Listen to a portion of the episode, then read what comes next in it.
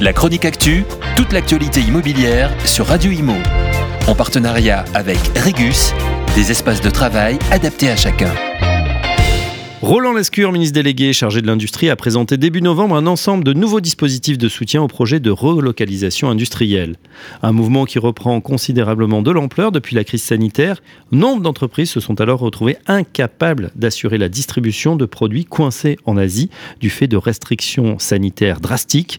Une situation inédite à l'époque qui force industriels et acteurs de la logistique à repenser les modèles.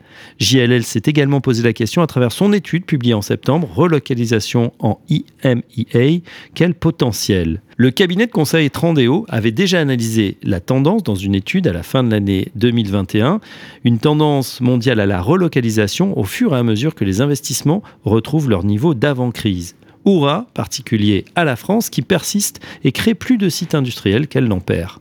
Logique, se dit-on, tant le gigantesque confinement mondial de 2020 nous aura mis face à nos propres contradictions.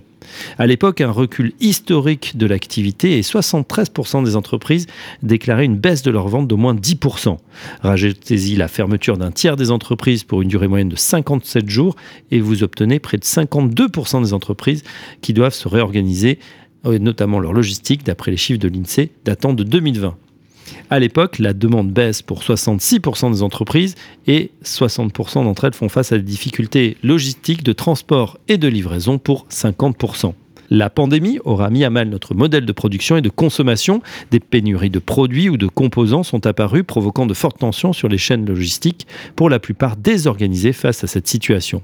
Trandéo constate donc une tendance mondiale à la relocalisation et l'étude de JLL va en ce sens. 60% des entreprises américaines européennes prévoiraient ainsi de rapatrier leur production jusque-là basée en Asie.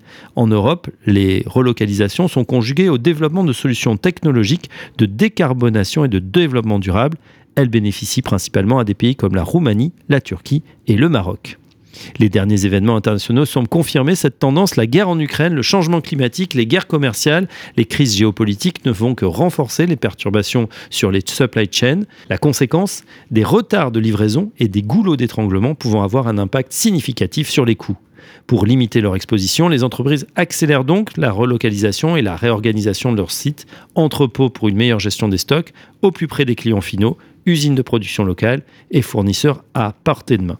Les exemples d'entreprises qui relocalisent existent et sont nombreuses. Citons l'entreprise de Collant et bah, Divine, qui grâce à un investissement de 10 millions d'euros du groupe Kepri est relocalisé entre Yon et 1, mais également le fabricant de chaussures de luxe Weston, qui relocalise une partie de sa production de sneakers jusque-là présente au Portugal.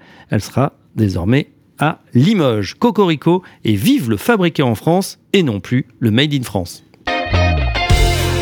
La chronique actu, toute l'actualité immobilière sur Radio Imo. En partenariat avec Regus, des espaces de travail adaptés à chacun.